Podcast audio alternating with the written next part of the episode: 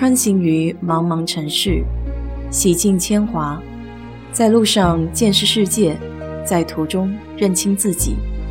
我是 DJ 水色淡子，在这里给你分享美国的文化生活。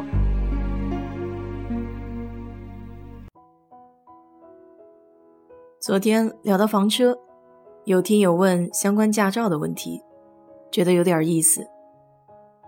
其实房车的种类。Class A、Class B 还有 Class C，就是相对应的驾照类别。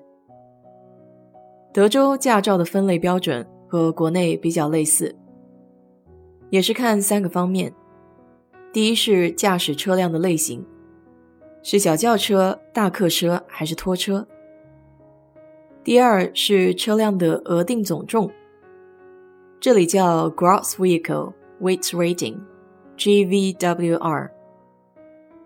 这个重量等级意味着车辆的最大安全总重量。比如，车辆的总重量等级 GVWR 是七千磅，车辆的净重 Curb Weight 是五千磅，那么其他连人带货的总量就不能超过两千磅。如果超过这个等级，可能就会收到罚单，但最严重的不是罚单。而是万一出现了涉及生命损失的事故，可能会面临刑事指控。我的大众帕萨特重量等级是四千四百磅到四千六百磅之间，可以拖一千磅的重量。所以，如果想买那种不带车头的房车，还得了解自己车的牵引能力。重量等级在卡车类别里还有细分，这里就不赘述了。第三个标准就是车辆的承载人员数，比如临时驾照的人开车不能携带超过一名二十一岁以下的乘客，除非是直系亲属。大体上，德州的驾照分为非商业和商业驾照。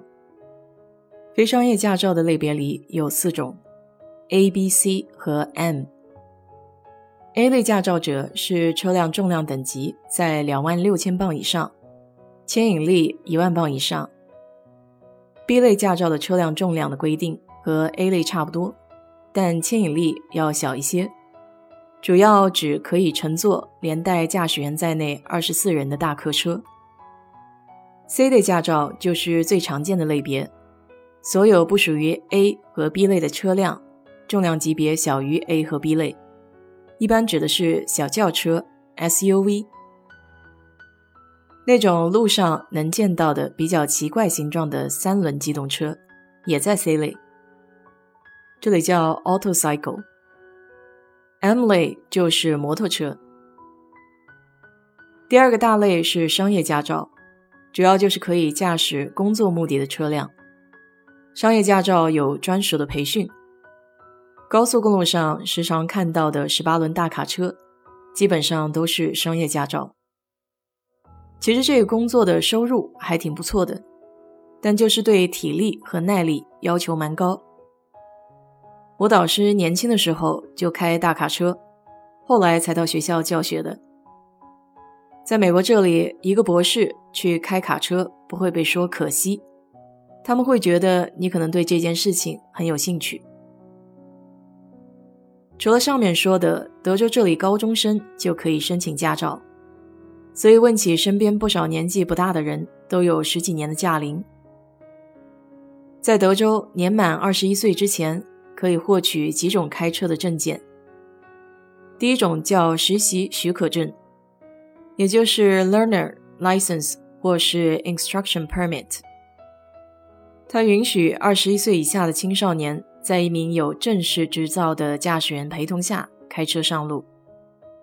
这个有驾照的陪同人员必须二十一岁以上，至少得有一年的驾龄，并且做副驾陪同的时候，不能是醉酒、睡着或是其他容易分散实习驾驶员的状态，得做到负责任的全程监控驾驶。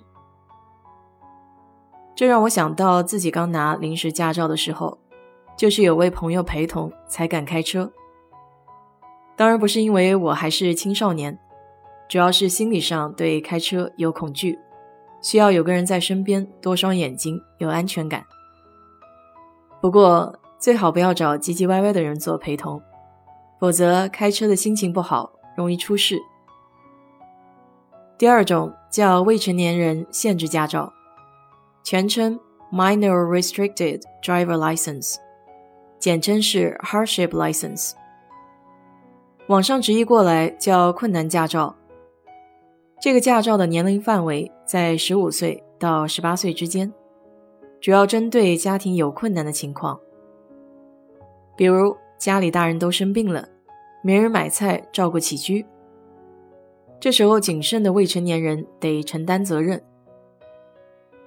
德州有一个毕业驾照的项目，叫 Graduated Driver License Program，简称 GDL。项目分为两个阶段，第一个阶段，十八岁以下的申请人必须得有六个月以上有效的实习许可证或是困难驾照。第二个阶段，青少年在收到实习许可证之后。十二个月之内都有驾驶限制，比如前面说到的，车里不能坐超过一名二十一岁以下的非家庭成员，在午夜和凌晨五点之间不准开车，除非是上班或下班、学校相关活动或是因为医疗紧急情况。还有年满十八岁之前不能在驾驶时使用无线通信设备，除非是紧急情况。所有发给十八岁以下青少年的任何原始驾照上都会印有“临时”或是“二十一岁以下的”字样，直到十八岁生日过后才可以更换成正式的驾照。其实，交通事故可以说是美国青少年的头号杀手，特别是在暑假或是一些法定假期。事故原因大多是开车的时候分心，比如车里有太多吵吵闹闹的人。开车的时候使用手机等等，所以美国各州才会出台一系列限制来管控青少年的驾驶。说到开车的安全问题，有些时候我自己也会疏忽开车发短信，这其实是一个非常不好的行为，必须得以自己和他人的安全为重。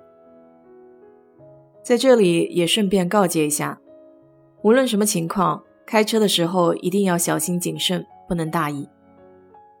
最后借用一下《流浪星球》那句经典的台词：“道路千万条，安全第一条。行车不规范，亲人两行泪。”好了，今天就给你聊到这里。如果你对这期节目感兴趣的话，欢迎在我的评论区留言，谢谢。